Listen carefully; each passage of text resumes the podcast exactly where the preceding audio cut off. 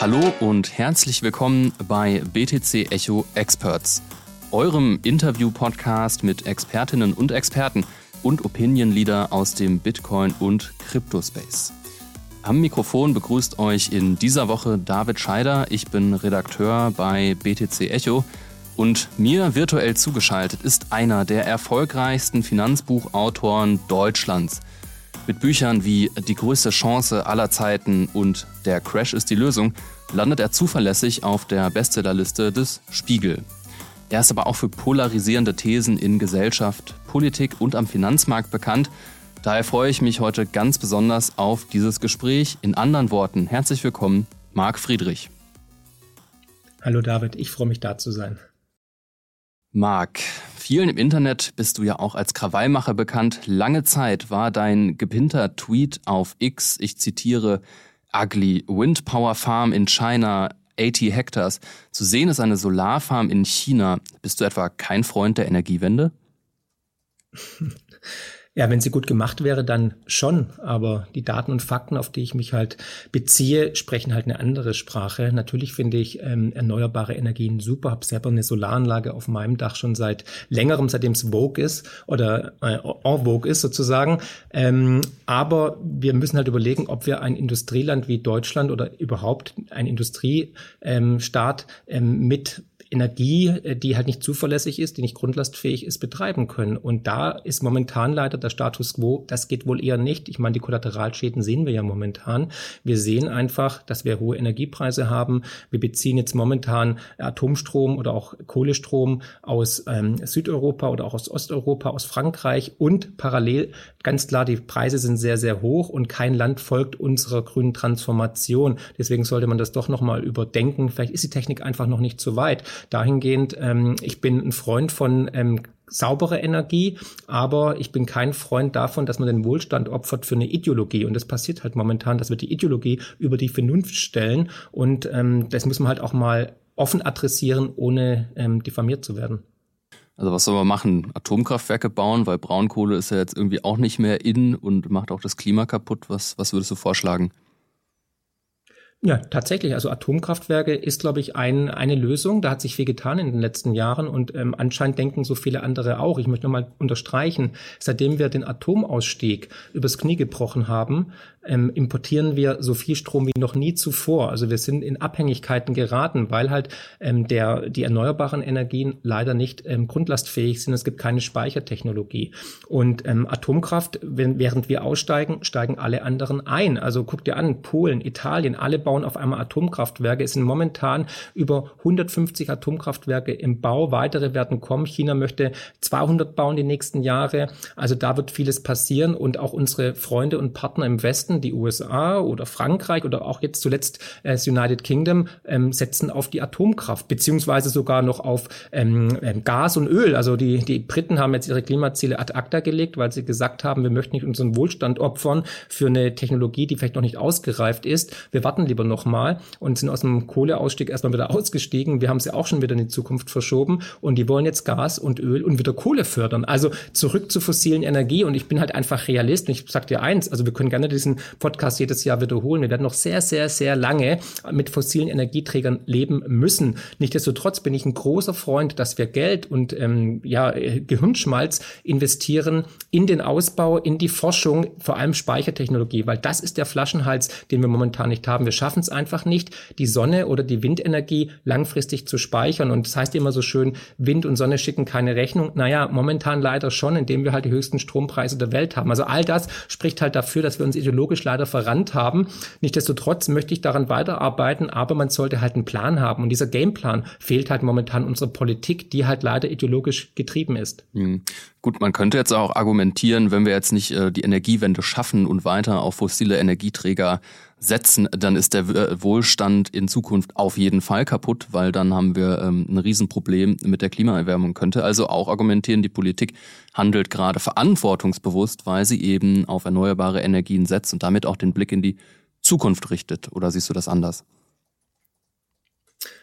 Also ich bin niemand von denjenigen, der sagt, dass morgen die Welt untergeht, wenn jetzt die, wenn sich das Klima um 1,5 oder 2,5 Grad erhöht. Natürlich gibt's Klimawandel, ja, ganz außen vor Wie die Implikationen sein werden, werden wir sehen. Aber ähm, ich glaube, die größten Verursacher von CO2-Emissionen sind halt zum Beispiel die Chinesen. Da hätte man den größten Hebel. Da müsste man ansetzen. Aber ich meine, selbst ähm, die Experten, selbst der neue Chef vom Weltklimarat sagt ja, die Welt wird nicht untergehen, macht keine Panik. Und Panik ist immer ein schlechter Ratgeber, David. Wir sollten lieber versuchen, positiv, progressiv in die Zukunft zu schauen, Geld zu investieren, ähm, in die Forschung, in die Speichertechnologie, die Leute aufzuklären und nicht ständig in Angst zu halten. Ich finde das alles kontraproduktiv. Und unter anderem, da ist ja Bitcoin auch meiner Ansicht nach ein Lösungs-Anknüpfungspunkt, ähm, weil ich glaube, wir können tatsächlich überschüssige Energie, ne, also Stranded Energy und so weiter, können wir tatsächlich in Zukunft in Bitcoin speichern, um dann irgendwo anders wieder umzusetzen. Aber das ist vielleicht ein anderes Thema noch später im Verlauf des Interviews.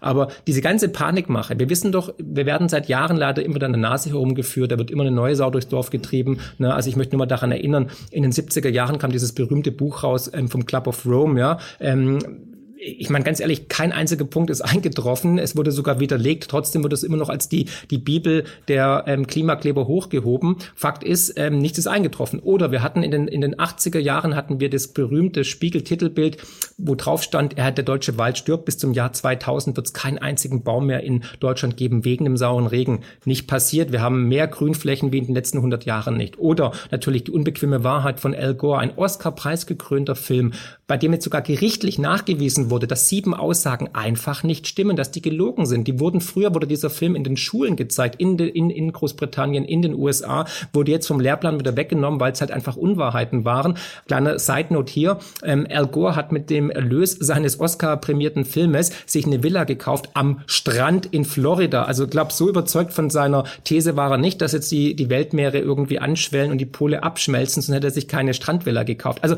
all das muss man mal in Relation setzen. Und wir alle wissen doch, ähm, die Wahrheit liegt meistens irgendwo in der Mitte. Immer fragen, cui bono, wem dient es? Und ich möchte einfach zum kritischen Nachdenken anregen. Und natürlich polarisiert das, weil ich halt leider oftmals ähm, andere Meinung habe wie der Mainstream. Aber ähm, ja, ähm, leider muss ich auch sagen, viele Punkte ja äh, zur Diskussion auch einladen.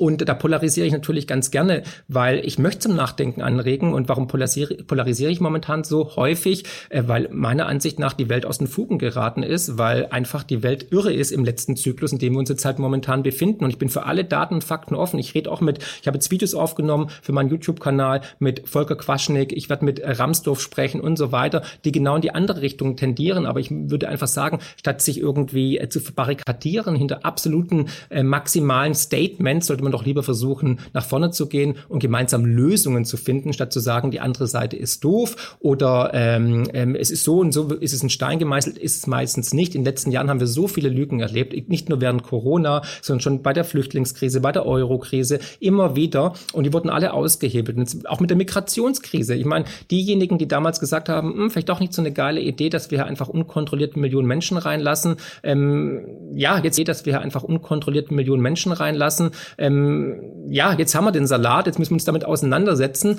Oder dass jetzt der, der, der Habeck zum Beispiel der Kohleweltmeister ist, ist auch lustig. Oder dass die Grünen nach Krieg schreien und Waffenlieferungen und so weiter. Also dahingehend, ich möchte einfach ähm, die Daten und Fakten mal auf den Tisch legen und ich möchte einfach konstruktiv im Diskurs, was die gelebte Demokratie eigentlich ist, diskutieren, ohne gleich mundtot gemacht zu werden. Und das ist meiner Ansicht nach in den letzten Jahren leider äh, unter die Räder gekommen, flöten gegangen. Und natürlich, ich meine, weißt du, ich, ich bin auch nicht immer happy mit den Meinungen anderer, aber ich akzeptiere sie und ich höre die an. Und da, das ist uns, das fehlt uns. Daran krankt die Gesellschaft, dass wir nicht mehr miteinander reden können, diskutieren können, in den Diskurs gehen. Und deswegen möchte ich die Leute zum Nachdenken anregen und einfach mal die andere Seite aufzeigen. Und das gelingt mir zum Glück immer häufiger, weil, wie schon gesagt, die Welt immer crazier wird. Ja, äh, wir machen dich auf jeden Fall nicht mundtot, deswegen äh, bist du ja hier auch zu Gast beim BTC Echo Experts Podcast. Aber ja, Panik ist ein gutes Stichwort. Denn 2019 sagtest du ja den größten Crash aller Zeiten voraus, so hieß jedenfalls das Buch, was du damals publiziert hast. Man könnte aber sagen, der ist bisher ausgeblieben. Die Inflation geht jetzt auch mittlerweile zurück, die liegt jetzt nur noch bei 3,8 Prozent. Die Erdgasfüllspeicher sind voll und das, obwohl wir einen Krieg in der Ukraine haben. Außerdem meldet das IWF, dass die BRD sogar Japan von Platz drei der größten Wirtschaftsnationen der Welt verdrängt hat. Trotzdem kritisierst du unaufhörlich die Bundesregierung, insbesondere die Politik von Wirtschaftsminister Habeck, hattest du ja auch gerade genannt, und der Grünen. Wieso also diese Vendetta gegen politische Entscheidungsträger? Fakt ist, wir haben momentan wirklich die unfähigste Regierung aller Zeiten. Das bestätigen dir ganz viele aus Wirtschaft, aus Politik sogar. Und ich meine, die historischen Fehlentscheidungen, die jetzt gemacht worden sind, nicht nur seit der Ampel, sondern auch schon davor, Merkel hat viele Fehlentscheidungen getroffen, die fallen uns jetzt auf die Füße und das kann man auch nicht mehr wegdiskutieren. Also wir können es nicht mehr wegignorieren. Der Wohlstand schmilzt dahin und wir haben einfach hausgemachte Probleme, wo auch die europäischen Partner sagen und mit dem Kopf schütteln, was macht ihr momentan eigentlich? Wir waren ein bisschen wohlstandsverwahrlost, eine gewisse Hybris haben, hat uns entwickelt. Wir hatten wichtigere Themen als irgendwie Wohlstand, Zukunft, Bildung. Da hat man halt über die dritte Toilettentür gesprochen, über, über äh, Pronomen und Gendern und so weiter. Hey, alles schön und gut, kann jeder machen, wie er will. Ne? Bin ich absolut open-minded. Aber es war halt, es hat halt den Diskurs bestimmt und es war halt absolut eine falsche Richtung, was ein Zeichen meiner Ansicht nach war für spätrömische Dekadenz und halt für eine gewisse Art von Wohlstandsverwahrlosung. Gut, aber auf deine Frage zurückzukommen, ich habe den größten Crash aller Zeiten prognostiziert und meiner Ansicht nach, ganz ehrlich, David, guck mal raus, ich finde, er ist da. Wir haben ähm, eine multipolare Welt, wir sehen eine Deglobalisierung, wir sehen ähm, die Kriege in Europa, wir sehen eine Inflation so hoch wie zu unserer Lebzeit noch nie, die auch jetzt zwar momentan vorbei ist, aber eine zweite Welle wird kommen. Guck dir doch allein mal an, wie die Fiat-Währungen sich gegenüber Bitcoin entwickelt haben. Also äh, wie viel Krise braucht man noch? Wir sehen eine Energiewende, die völlig übers Knie gebrochen ist und die uns Wohlstand kostet. Wir sehen Deindustrialisierung. Und Japan ist ein ganz schlechtes Beispiel. Also warum haben wir denn Japan jetzt verdrängt? Guck dir mal Japan mit seinen hausgemachten Problemen an. Der Yen ist am am Ende, ja, wir sehen, dass die, ähm, ich, ähm, die Japaner jetzt nochmal ein neues ähm, Programm aufstellen müssen. Ähm, einfach weil sie merken, wir müssen jetzt irgendwas machen, äh, weil äh, unser System nicht mehr funktioniert. Wir müssen jetzt nachhaltig äh, was ändern. Also Japan wird irgendwann auch noch größere Probleme bekommen. Aber ähm, generell die, die Daten, die ich jetzt gesehen habe und die jetzt auch gestern rausgekommen sind, zum Beispiel bei der Industrieproduktion, bei der Produktivität, ähm, im Häuserbau, noch nie wurden mehr Immobilienprojekte storniert, kam gestern durchs IFO-Institut, als ähm, im, im letzten Quartal mit 22 Prozent. Also all das spricht nicht dafür, dass Deutschland jetzt irgendwie ähm, auf einem guten Weg ist, ganz im Gegenteil. Ähm, dahingehend bin ich von meiner Aussage nach wie vor überzeugt, ähm, wir befinden uns mittendrin, nicht davor und nicht danach, wir müssen mittendrin in diesem großen Crash und es kaum noch von der Hand zu weisen, weil die Welt durch einen Paradigmenwechsel sich komplett geändert hat. Dahingehend, dass wir eine multipolare Welt sehen, eine deglobalisierte Welt sehen, eine Verschärfung zwischen Ost und West, zwischen Religionen teilweise sogar, ähm, aber auch dann natürlich ähm, verschiedene Themen wie jetzt Corona, Klima oder was auch immer, dass die Gesellschaft immer mehr gespalten ist und dass ähm, wir auch leider, muss man ganz klar sagen, eine falsche Geldpolitik haben, die halt das Ganze noch befeuert und ähm, verstärkt. Und dahingehend ähm, glaube ich, dass wir in den nächsten Jahren turbulente Zeiten sehen werden und erleben werden. Mhm. Ja, über Geldpolitik und Bitcoin sprechen wir gleich noch. Ähm, wir wollen aber mal ein bisschen konstruktiv sein. Wenn du jetzt König von Deutschland wärst und du könntest drei Punkte sofort ändern, was würdest du machen? Als allererstes Geldsystem. Also ich würde erstmal die Note, Notenbanken entmachten, beenden und das Fiat-Geldsystem ad acta legen und ähm, ein anderes Geldsystem implementieren. Die Antwort kennt ihr wahrscheinlich alle, was ich probieren würde. Ähm, das wäre das allererste. Das zweite wäre, ich würde ähm, die Berufspolitiker ebenfalls ad acta legen. Da hatte ich ja schon in meinem dritten Buch, äh, sonst knallt und Kapitalfehler, hatte ich da schon Vorschläge gemacht. Wir brauchen eine radikale Steuerreform. Ähm, wir haben momentan 38 äh, Steuern, die äh, viel Bürokratie und Nerven und Zeit kosten. Ich würde es massiv reduzieren. Wir brauchen nur noch eine einzige Steuer und ich würde sogar versuchen zu sagen, okay, wir, zahlen ein Zehnt wie in der Vergangenheit. Da können wir gerne zurück ins Mittelalter gehen und dann nochmal zehn Prozent, die wir spenden können in verschiedene Projekte, dass jeder auch eine andere Beziehung zu den Steuerausgaben hat. Weil wenn ich weiß, ich investiere jetzt zehn Prozent in Kultur, in Bildung oder in Straßen oder in, in Infrastruktur, hat es ein ganz anderes Feeling, als wenn mein Geld irgendwo hin versickert und keiner weiß, wohin. Also das sind die drei Punkte, die ich angehen würde. Ein Ende des Berufspolitikertums mit einer persönlichen Haftung, dann tatsächlich eine radikale Steuerreform, alle Steuern abschaffen bis auf eine. Das heißt, dann hätte man auch den Vorteil, man würde, also ich würde eine Mehrwertsteuer implementieren. Ähm, ich würde die Mehrwertsteuer so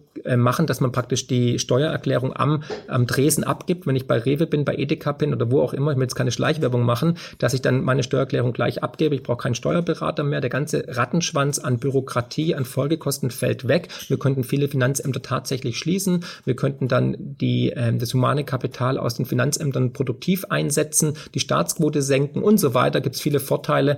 Und natürlich, wie gesagt, Geldsystem, weil das ist die Wurzel alles Übels, das wir momentan haben. Ein inflationäres Geldsystem, was zur Enteignung neigt, zur Armut neigt, Inflation und Krieg. Also eine radikale Liberalisierung der Wirtschaft, aber damit würden ja auch viele soziale Projekte wegfallen, die dann ja nicht mehr finanzierbar sind. Wie würde man denn dann ähm, deinem Vorschlag sowas in, wie ein Sozialstaat überhaupt noch am Laufen halten können? Also Sozialstaat ähm, wird es weiterhin geben, aber halt nicht in den Ausmaßen, die wir momentan haben. Ich meine, dadurch, dass wir halt sozialistische Tendenzen haben und Sozialisten immer das Geld der anderen brauchen und gerne auch dann ausgeben mit beiden Händen. Und Margaret Thatcher hat ja vor Jahrzehnten schon gesagt, dass Sozialisten immer das Geld anderer benötigen, bis es halt dann weg ist, ähm, wird es halt nicht mehr so sein. Ich meine, wir können uns diesen Sozialstaat rein anhand der Fakten nicht mehr leisten. Wir hatten eine unkontrollierte Zuwanderung, nicht nur von Fachkräften, die halt immens äh, auf Sozialbudget äh, schlagen. Ich möchte dich daran daran erinnern, im Bundeshaushalt 2024 ist der größte Posten tatsächlich äh, die Sozialkosten ne, mit über 140 Milliarden Euro, Tendenz immerhin weiterhin steigend. Wir haben demografisches Problem, was seltenst adressiert wird. Das ist auch eine tickende Zeitbombe. Letztes Jahr musste die Bundesregierung 100 Milliarden Euro in die Rentenkasse quersubventionieren. Ansonsten würde das Ganze kollabieren, weil immer weniger Menschen für immer mehr Rentner arbeiten müssen. Das heißt, auf der einen Seite ist es zwar schön, dass wir immer älter werden, ne, aber das ist natürlich auch ein Problem für den Staatssäckel und für das Rentensystem. Bildungssystem. Und wir werden uns wahrscheinlich von diesem Sozialstaat, den wir momentan haben, verabschieden müssen und müssen andere Strukturen finden. Und ich glaube, wir sind in diesem, dieser Zeitenwende, die ich ja auch im letzten Buch aufgezeigt habe, dass wir diesen Zykluswechsel sehen. Ne, Fourth Turning nur als Hinweis, da hatte ich auch ein Interview mit Neil Howe. Und ähm, da werden wir einfach in Zukunft überlegen müssen, wie wollen wir zusammen leben, arbeiten und bezahlen. Und all diese Fragen kommen jetzt. Also wenn du diese Zyklen der Vergangenheit anschaust, geht ja immer dieser Zykluswechsel von ähm, Winter in Frühling dahin, damit Hand in Hand, dass wir ein neues Geldsystem implementieren. Deswegen ist ja auch Bitcoin entstanden als Kind der Krise 2008 durch ähm, die Finanzkrise. Und wir werden halt nie wieder in die Welt vor Corona kommen. Ne? Also das muss uns allen klar sein wir haben eine neue Zeitrechnung und entweder wir adaptieren das und versuchen das Beste daraus zu machen oder man wird halt von diesem Wandel ja überwältigt und ähm, umgeworfen. Und da möchte ich einfach konstruktiv äh, in die Zukunft schauen und überlegen, wie können wir in Zukunft besser leben, einen besseren Gesellschaftsvertrag haben, weil ich glaube tatsächlich, dass durch ein neues Geldsystem wir in eine goldene Ära als Menschheit gelangen werden, dass wir Grenzen im Kopf einreißen werden, dass wir, dass diese, diese, dieser Fortschritt, diese Krise als Nährboden, als Katapult dienen wird, dass wir in eine komplett neue Bewusstseinsebene eintauchen werden,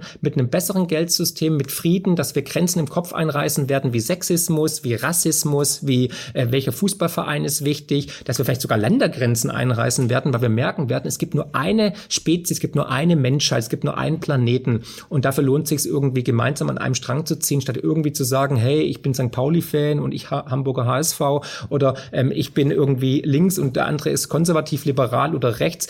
Es ist alles nur Ablenkung. Lasst euch nicht spalten. Lasst uns lieber progressiv gemeinsam Lösungen finden für eine bessere Welt. Darum geht's mir im Endeffekt. Ne? Und alles andere ist pure Ablenkung, meiner Ansicht nach. Hm. Du hattest ja das Thema Zuwanderung auch schon angeschnitten für den demografischen Wandel, gerade in Deutschland. Könnte man ja argumentieren, brauchen wir gerade Zuwanderung von Fachkräften, auch um diesen demografischen Wandel abzufedern. Siehst du das auch so? Absolut. Aber halt dann sollten wir uns daran orientieren, wie es vielleicht andere Länder machen, wie Kanada oder Australien, dass wir wirklich auch gezielt ähm, Fachkräfte einladen. Momentan sind wir halt komplett unattraktiv. Erstens lassen wir jeden rein, ja, und viele kommen halt zu uns, weil wir die attraktivsten Sozialleistungen zahlen. Und zweitens, diejenigen, die wirklich was auf dem Kasten haben, die gucken sich natürlich dann, weil die cleverer sind, die ähm, Steuersätze an und sagen, pff, warum soll ich jetzt irgendwie 30, 40, 45 Prozent Steuern zahlen?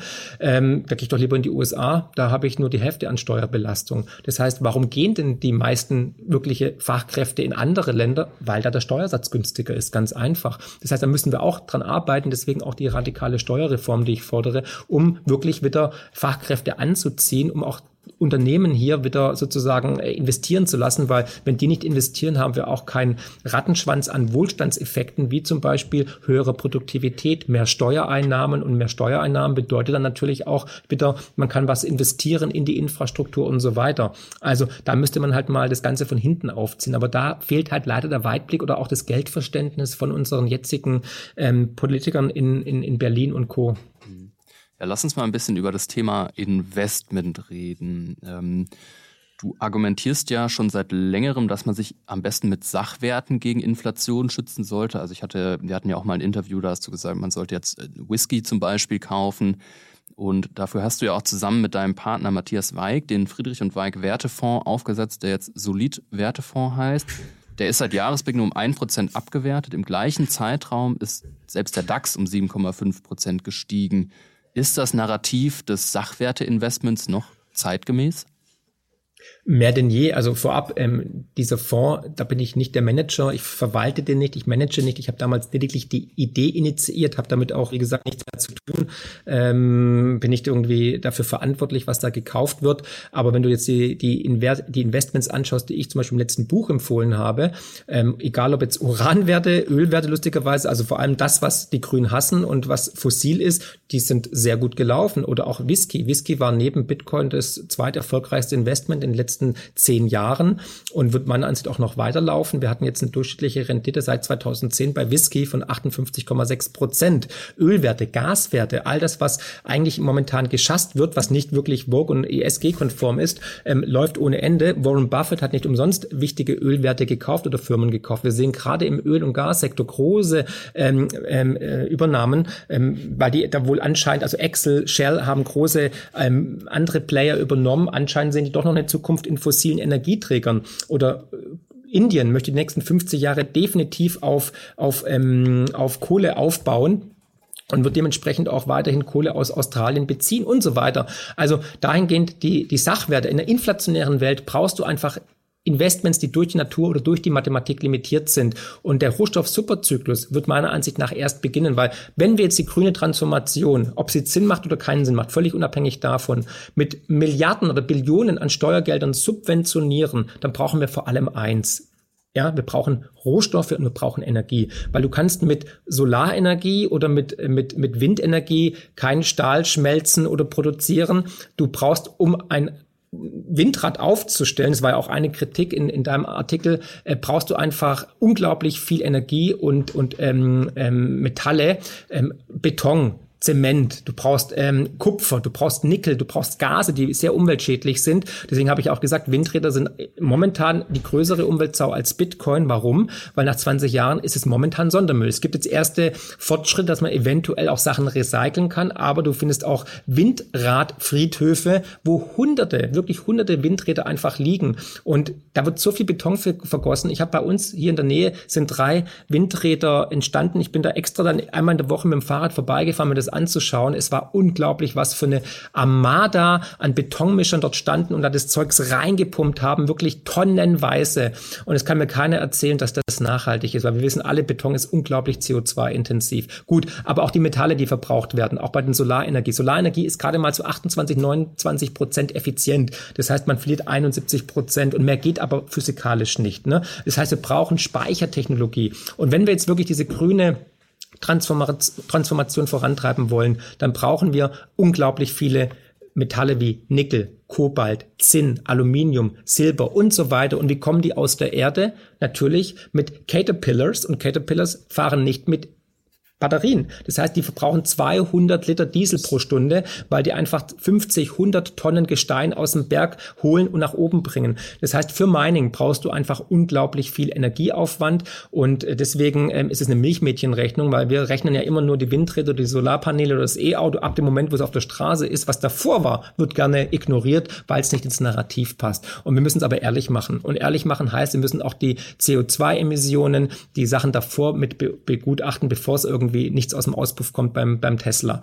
Und ähm, deswegen glaube ich einfach, dass ähm, ja diese limitierten Rohstoffe, Metalle, aber auch dann die fossilen Energieträger oder eben Atomenergie, Uranminen gut laufen werden. Und ich habe da vor kurzem erst ein Video gemacht bei mir auf dem Kanal. Wie sind denn meine Empfehlungen gelaufen aus dem Buch? Und es kann sich durchaus sehen lassen. Bin ich sehr zufrieden damit. Lief nicht alles gut, das wäre eine Lüge. Ne? Ich will immer bei der Wahrheit bleiben, aber 80 Prozent lief sehr, sehr gut. Vor allem jetzt halt die fossilen Energie. Äh, Träger als auch tatsächlich die Uranwerte, die ich im Buch empfohlen habe.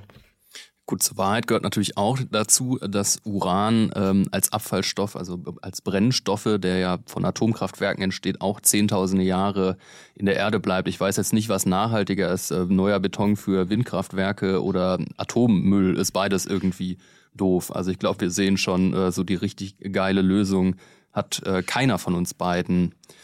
Aber, Aber da muss ich kurz reingrätschen. Es gibt ja mhm. momentan schon Entwicklungen, also die, die kleinen ähm, ähm, Reaktoren und so weiter. Und es gibt ja auch Dual Fluid, sogar ein deutsches Unternehmen aus Berlin, wo in Zukunft sogar ähm, die Atommüllreste wiederverwendet werden, um daraus Energie zu ziehen. Ich meine, das wäre spektakulär. Das heißt, wir hätten keinen Atommüll mehr und wir könnten ihn sogar produktiv verbrauchen. Genial, wirklich genial. Deswegen, da hat sich so viel getan in den letzten 10, 15 Jahren im Bereich Atomtechnologie, dass man wirklich ähm, nur staunen kann. Und deswegen das vergessen die meisten ja bei ihren Rechnungen. Ich meine, du kennst wahrscheinlich auch Robert Malthus, der im 18. Jahrhundert gesagt hat, um Gottes Willen, die Welt wird niemals genug ähm, Lebensmittel produzieren können, um eine Milliarde Menschen zu ernähren. Natürlich lag er falsch. Warum? Er hat natürlich den technologischen Fortschritt vergessen. Und es ist so auch bei der Atomdebatte. Ich meine, wir denken immer noch, äh, die ganzen Atomkraftwerke müssen subventioniert werden und die kosten so viel und dann ähm, ohne den Staat geht gar nichts und dann ist der Atommüll da und keiner will den haben. Äh, andere Länder bauen gerade ohne Ende Atomkraftwerke und es hat sich halt auch technologisch was getan. Das geht halt immer exponentiell. Deswegen, wir haben immer diese, diese, diesen Tunnelblick und das, das, das nervt mich einfach einfach. Ich meine, wenn du in andere Länder gehst, da wird gebaut, da wird gemacht. Ich meine, selbst Abu Dhabi, selbst Saudi-Arabien, obwohl die viel Öl und Gas haben, bauen gerade Atomkraftwerke. Warum? Weil sie CO2-neutral sind. Und jetzt kommen ja viele, Entschuldigung jetzt für den Ausdruck, ein bisschen despektierlich, die linken Klimaleute irgendwie und Spinner ähm, auf den Tisch und sagen, ja, aber, ne? Nee, nee, nee, nee, nicht na, ja, aber. Lass uns doch bitte versuchen, nicht irgendwie immer dieses Lagerdenken zu haben, sondern einfach mal die Daten und Fakten anzuschauen und konstruktiv Lösungen zu finden. Also immer nur zu spalten und zu sagen, der andere ist aber doof Beruf, ja, das, das geht nicht mehr, das ist vorbei. Also da kann man nicht mehr irgendwie die Nazi-Keule äh, schwingen oder Klimaleugner-Keule schwimmen, sondern lasst uns doch einfach jetzt mal versuchen, in Diskurs zu gehen, Brücken zu bauen, Lösungen zu finden und Lösungen sind da. Und wie gesagt, sogar ein Unternehmen aus Deutschland ist da gerade federführend mit dem Fluidreaktor, dass man sogar Atommüll wieder verbrauchen kann und am Schluss nichts mehr übrig bleibt. Gigantisch. Aber ich bin auch offen für andere Ideen. Wasserstoff oder vielleicht sogar die freie Energie oder Tesla oder whatever. Ja, und da glaube ich einfach an die Menschen. Da bin ich unglaublich bullish. Ich meine, wir haben ja auch Bitcoin erfunden. Warum können wir nicht auch ein besseres Energiesystem erfinden? Ich glaube, nächsten Jahre werden wirklich gigantisch werden, weil wir exponentielle Fortschritte sehen werden zum Guten für die Menschheit. Stichwort Bitcoin. Ähm, dein neues Buch steht in den Startlöchern. Es heißt die größte Revolution aller Zeiten. Worum geht's? Um Bitcoin. Weil, wie gesagt, ähm, follow the money, ähm, Geld regiert die Welt und momentan haben wir halt ein schlechtes Geldsystem, was am Ende ist. Das Geldsystem ist am Sterben. Wir sehen ganz viele Faktoren, also ähm, die Rettungspakete der Notenbanken, die Zinserhöhungen, äh, die wir gesehen haben die Rettungspakete für die Banken, überall äh, sehen wir einfach, dass es ähm, ja bröckelt am Ende äh, und dass wir am Ende dieses Geldsystem sehen parallel halt diese multipolare Welt, die halt auch ein Anzeichen dafür sind, dass dieser Zyklus zu Ende kommt. Und wie ich vorhin schon erwähnt, am Ende dieses Zyklus steht immer ein neues Geldsystem. Und ja, es geht um ein besseres Geldsystem und in dem Buch möchte ich einfach betrachten, ist Bitcoin vielleicht die Zukunft? Also brauchen wir ein dezentrales, deflationäres, grenzenloses Geldsystem, was die Menschheit verbindet? In meiner Ansicht nach ja und Bitcoin ist das demokratischste Geld, was die Menschheit jemals erschaffen hat und so gigantisch, dass ich glaube, die Länder, die Notenbanken, die als erstes Bitcoin adaptieren werden, werden federführend sein und ich glaube, wir werden in eine goldene bzw. orangene Zukunft kommen, wo es dann halt keine Kriege mehr gibt, keine Inflation mehr gibt und wo viele Lösungen dann oder viele Probleme gelöst werden, weil tatsächlich tatsächlich, da haben die Bitcoin-Maximalisten tatsächlich recht behalten, Bitcoin fixes das. Nicht alles, aber wahrscheinlich vieles. Und darum geht's im, im Buch. Im Buch geht's darum, erstmal aufzuzeigen, Status quo, wo stehen wir makroökonomisch, warum ist unser Geldsystem zum Scheitern verurteilt, auch mit einem Blick in den Rückspiegel Geldgeschichte, warum Geldsysteme immer gescheitert sind seit dem Römischen Reich, was war das Problem und warum ist Bitcoin eventuell die Lösung und was kann ich tun, um mich davor zu schützen. Hm. Mittlerweile gibt es ja auch im deutschsprachigen Raum so ein ganzes Arsenal an Bitcoin-Büchern, zuletzt erst Ijoma Mangolds Buch. Ich frage mich so ein bisschen, können Bitcoiner, die sich eh schon gut auskennen, auch noch aus deinem Buch was mitnehmen? Hast du da neue Thesen, die es bisher so noch nicht gab? Das hoffe ich ja wohl. Also ich habe natürlich versucht, und das ist ja auch, denke ich mal, ein Grund für den Erfolg, dass ich jetzt sechs Bücher hatte, die in, in, in Spiegel-Bestsellerlisten gelandet sind, dass ich versuche immer die Komplexität verständlich herunterzubrechen, erstmal für den allgemeinen äh, Bürger. Aber nichtsdestotrotz habe ich natürlich tatsächlich, und ich habe jetzt ein Thema schon erwähnt, die Energiefrage, habe ich jetzt versucht, auch Themen anzusprechen, die vielleicht dann der ein oder andere Bitcoin-Maxi oder jemand, der tief im, im, im Space verwurzelt ist, zu sagen, oh, das ist mal ein interessanter Gedanke. Also zum Beispiel bin ich jetzt keiner, der sagt All in Bitcoin, ne, sondern habe gesagt, okay, hier zum Beispiel zur Vermögenssicherung würde ich diese ähm, Verteilung äh, empfehlen. Also gebe ich nochmal ein Investment-Advice. In welche Investments kann man noch investieren neben Bitcoin? Aber die Energiefrage ist ein großer Punkt im, im Buch aber auch die Geldgeschichte. Also ich glaube, ich habe jetzt ja schon einige lesen lassen aus dem Bitcoin Space, die wir auch alle kennen, die das Buch dann jetzt schon mal vorab lesen durften. Und für die war es tatsächlich ähm, auch interessant, gab es Punkte, die sie so nicht bedacht hatten, weil manchmal sieht man ja den Wald vor lauter Bäumen nicht, aber ich freue mich natürlich auf die Resonanz, auch aus dem Space, auch von Insidern, was die dazu sagen, auch technisch natürlich, klar, da hatten wir auch viel Support und Unterstützung, ähm, Lightning oder generell, wie kann man die Bitcoin-Blockchain oder Bitcoin generell verständlich herunterbrechen, dass jetzt nicht irgendwie die Anna oder der, der Matthias um die Ecke gleich einschläft, weil es dann zu spezifisch wird. Kannst du ein, zwei von deinen äh, Investment-Tipps da verraten, die du im Buch neben Bitcoin nennst? Ja, also neben Bitcoin, okay, mhm. jetzt wollte ich gerade sagen, Bitcoin und BTC. okay. Ähm, ja, tatsächlich, also ich, den, den großen älteren Bruder von Bitcoin, nämlich Gold, empfehle ich. Also für mich auch immer noch hartes Geld, Sound Money und auch dezentral eigentlich und ähm, hat kein Drittparteienrisiko.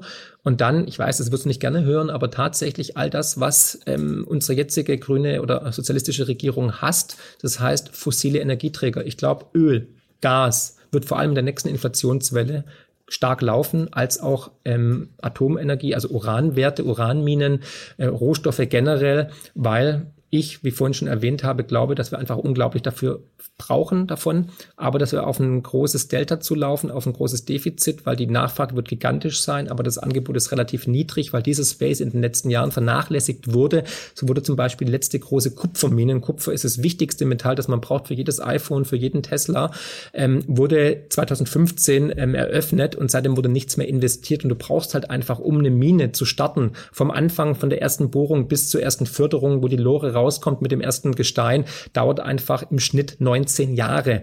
Und wenn wir jetzt wirklich die grüne Transformation oder klimaneutral werden wollen bis 2045, dann müssen wir uns ein bisschen beeilen. Also du siehst schon, es ist völlig unmöglich. Man wird diese Ziele niemals erreichen. Deswegen werden wir jetzt in Zukunft auch so ein Stück für Stück Rückzug sehen äh, in der Politik. Großbritannien waren jetzt die ersten, aber auch in Deutschland, aber auch in der EU, dass man immer weiter von den Zielen dann Abstand nehmen wird, weil sie einfach nicht realistisch sind. Hm, das heißt dann lieber auch direkt profitieren von äh, klimaschädlichen Investments. Das sagst du jetzt so. Ich glaube nicht. Ich glaube eher, dass man mit diesen klimaschädlichen Investments dann eher dann klimafreundliche Technologien äh, entwickeln kann. Also nochmal, es sind Sachen, die aus der Erde kommen und die der Mensch dann sich zu eigen macht, um eine bessere Zukunft zu gestalten. Und ich würde es gar nicht so negativ irgendwie betrachten wie du jetzt, sondern ich würde eher sagen, lass uns doch diese Chance nützen, diese Metalle, diese Energie, um dann wirklich zum Beispiel Klima oder CO2 lose Technologien zu entwickeln, um andere Energiequellen zu eruieren, um Fortschritt zu gestalten. Ich nochmal, wenn du zum Beispiel schaust, in den letzten 100 Jahren ist die Lebenserwartung der Menschen drastisch gestiegen. Die Armut ist gesunken. Natürlich haben wir immer noch drei Milliarden Menschen, die anbänkt sind, die, die in Armut leben, aber wir haben auch Milliarden aus der Armut rausgeholt. Ich meine, guck dir mal an, Berlin vor 100 Jahren, da gab es irgendwie Plumpsklos, ja, und ähm, Etagentoiletten und so weiter. Es gab Krankheiten, die jetzt ausgerottet sind. Also äh, ich verstehe nicht, warum man da so negativ ist, ähm, an die Zukunft zu glauben. Ich bin bullisch. Der Mensch wird all das machen, was er kann. Und ich bin auch, das bin ich 100% davon überzeugt. Wir, die Welt wird nicht untergehen. Wir werden den ähm, Klimawandel in die, in, in die Hand bekommen oder in den Griff bekommen. Wir werden neue atemberaubende Energien, Technologien entwickeln, aber das geht halt nur mit fossilen Energieträgern oder halt mit Metallen, die wir halt aus der Erde herausfördern müssen. Da bin ich absolut bullish.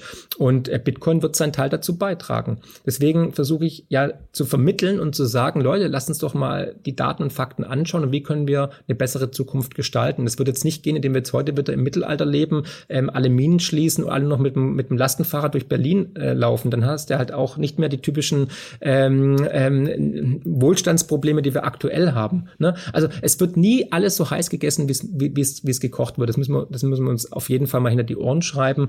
Und ähm, ich freue mich jetzt schon auf die Kommentare unter dem Video oder unter dem Podcast, David, ganz ehrlich. Ja, ich aber ich merke schon, du, du, siehst es, du siehst es auf jeden Fall kritisch, aber ähm, ich bin gespannt, was die Zuhörer sagen. Und ich bin ja auch immer offen dafür. Deswegen habe ich dich ja auch kontaktiert, um zu sagen, lass uns darüber doch mal reden. Und ich, ich merke, dass du eine andere Meinung dazu hast, aber trotzdem, guck mal, das sollte auch vielleicht Vorbild für viele andere sein. Trotzdem können wir zivilisiert und respektvoll miteinander reden. Trotzdem finde ich dich sympathisch, mag dich und würde mit dir auch äh, ein Trinken gehen, ja. Sehr gerne, bist jederzeit eingeladen, wenn du in Berlin bist. Ja, wenn ich in Berlin bin, auf jeden Fall.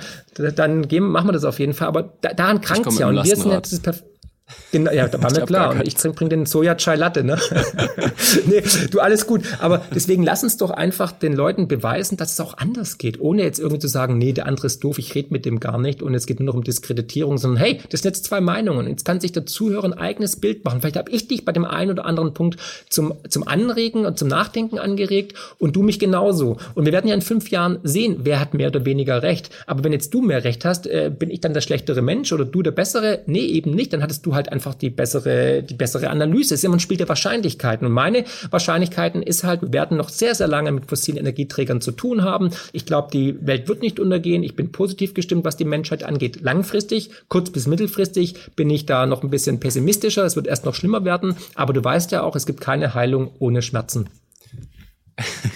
Kommen wir zurück zu weniger kontroversen Themen. Wir sind ja auch hier bei BTC Echo und wollen uns noch ein bisschen über Bitcoin unterhalten.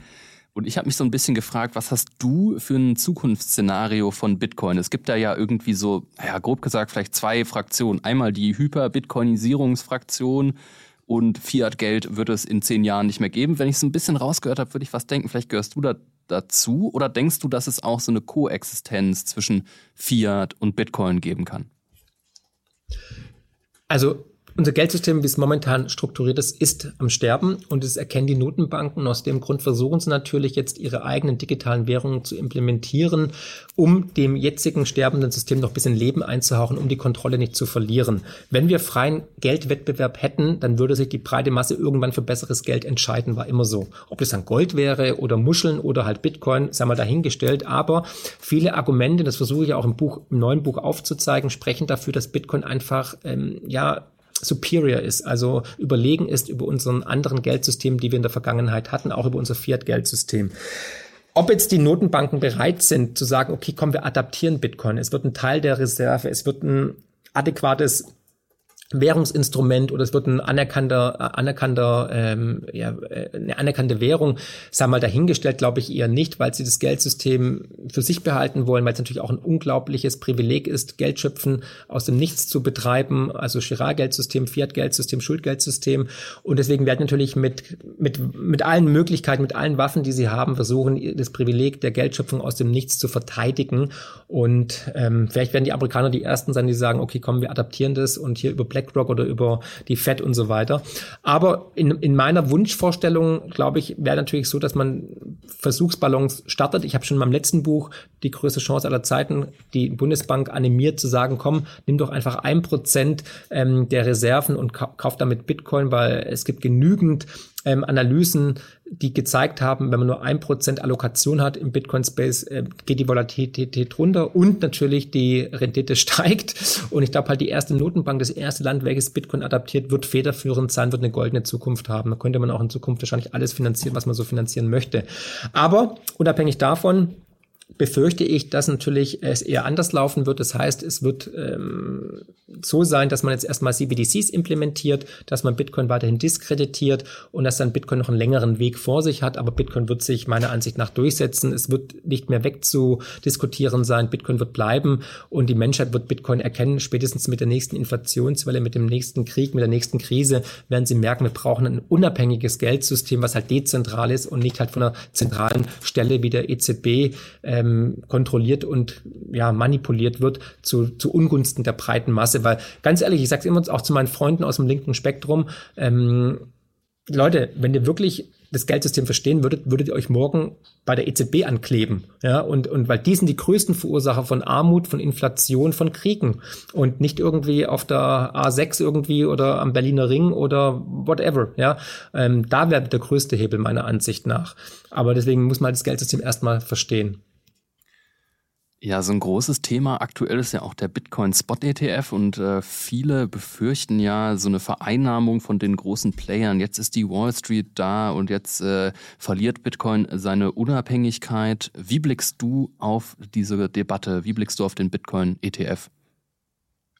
Also die Transformation von BlackRock ist ja schon gigantisch. Ne? Also am Anfang war Larry Fink ja total dagegen, ne? genauso wie Warren Buffett und viele andere. Und in der Zwischenzeit viele Wall Street-Größen, egal ob jetzt ähm, Stanley Druckenmiller oder Ray Dalio, ne, die großen Hedgefondsmanager und Legenden, auf einmal sagen, ja, es ist äh, Qualität und es ist besseres Geld, ein tolles Investment und so weiter. Ja, ich bei BlackRock bin ich natürlich immer ein bisschen skeptisch, weil es ist einfach die größte Kapitalsammelstelle, hat unglaublich viel Macht, ist mächtiger wie manches Land, kann gerne entscheiden, welche Parteien oder Politiker abgewählt werden, hat Unternehmen in der Hand, ne? also mit 10 Billionen bist du halt einfach eine Hausnummer. Das ist immerhin ein Zehntel des weltweiten BIP, was die verwalten und auch lenken können. Und ich bin zwiegespalten, um ehrlich zu sein, David. Ich glaube, auf der einen Seite wird natürlich unglaublich viel Kapital in Bitcoin in die Marktkapitalisierung reinspülen, weil jetzt auf einmal halt auch die Boomer oder auch andere in Bitcoin investieren können, ohne jetzt ähm, den ganzen Hassel zu haben mit welche Kryptobörse, Wallet und so weiter. Es wird einfach die, die Einstiegshürden massiv reduzieren. Ja, deswegen wird da auch unglaublich viel Geld reinfließen, auch aus institutioneller Sicht natürlich spannend, wenn dann Pensionskassen das auf einmal allokieren können in ihren Portfolios. Und das heißt, da werden wir gigantische Summen sehen. Auf der anderen Seite natürlich wissen wir ja auch, dass man dann dem dementsprechend auch den Preis manipulieren kann in die eine oder andere Richtung. Es gibt ja schon die Gerüchte, dass BlackRock seit Oktober schon aktiv am Markt ist und dass auch schon die eine oder andere Kursstelle ausgelöst wurde, vielleicht durch Leerverkäufe oder andere ähm, Stories, die gelauncht worden sind über Cointelegraph und so weiter und dann der Dip auch antizyklisch genutzt wurde. Also dahingehend, wenn ich mir einfach anschaue, wie die ETFs bei Gold waren oder bei Silber waren, was ja auch noch sozusagen hartes Geld ist, bin ich negativ, weil ich habe es im letzten Video aufgezeigt, seit ähm, Gold-ETF-Implementierung 2009 ging der Preis für Gold um 69 Prozent runter und beim Silber-ETF waren es, glaube ich, auch nochmal so 40 Prozent. Und die Manipulation im Gold- und Silbermarkt ist sogar schon gerichtlich bewiesen worden. Da wurden schon JP Morgan und andere Banken verurteilt in, mit Millionenstrafen. Und das Gleiche wird wieder passieren. Also ein guter Freund von mir ist ein sehr, sehr hoher Trader bei einer sehr großen internationalen Investmentbank, der sagt, hey, alles, was gehandelt wird, wird manipuliert im Notfall. Und ja, dessen muss man sich halt bewusst sein. Ne? Also daher ein zweischneidiges. Ähm, ich verstehe beide Seiten, aber wir werden den Fortschritt nicht vollenden können oder beenden können. Wir werden eine Adaption sehen der Wall Street und der Investmentklasse und das wird Vorteile haben, aber auch Nachteile. Hm, also ein zweischneidiges Schwert. Das zeigt ja auch so ein mhm. bisschen, wie, naja, sinnvoll oder logisch auch ähm, anhand Rendite gemessen ein Bitcoin-Investment ist, sonst würde die Wall Street da ja nicht aufspringen. Exakt. Ja. Genau. Also die, die Wall Street hat jetzt den Mehrwert von Bitcoin erkannt und sieht da einfach lukrative Chancen. Sonst hätten sie ja, was ich, ähm, Ethereum oder so äh, sozusagen mhm. gemacht. Aber nee, sie machen jetzt halt Bitcoin, weil sie wissen, das wird bleiben. Das ist die einzige dezentrale Kryptowährung. Ja.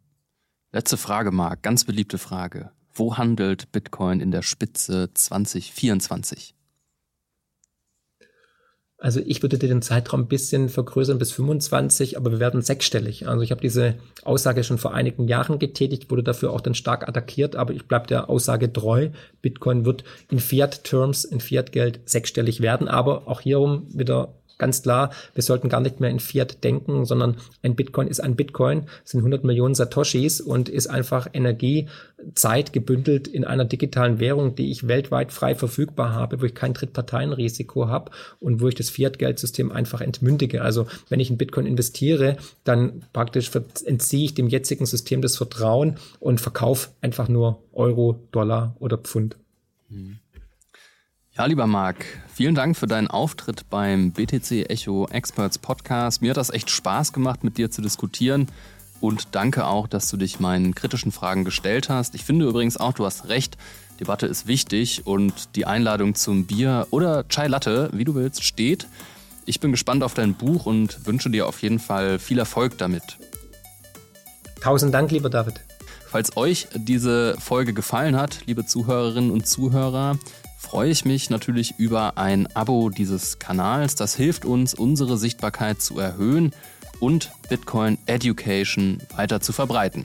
In diesem Sinne, macht es gut und bis zum nächsten Mal.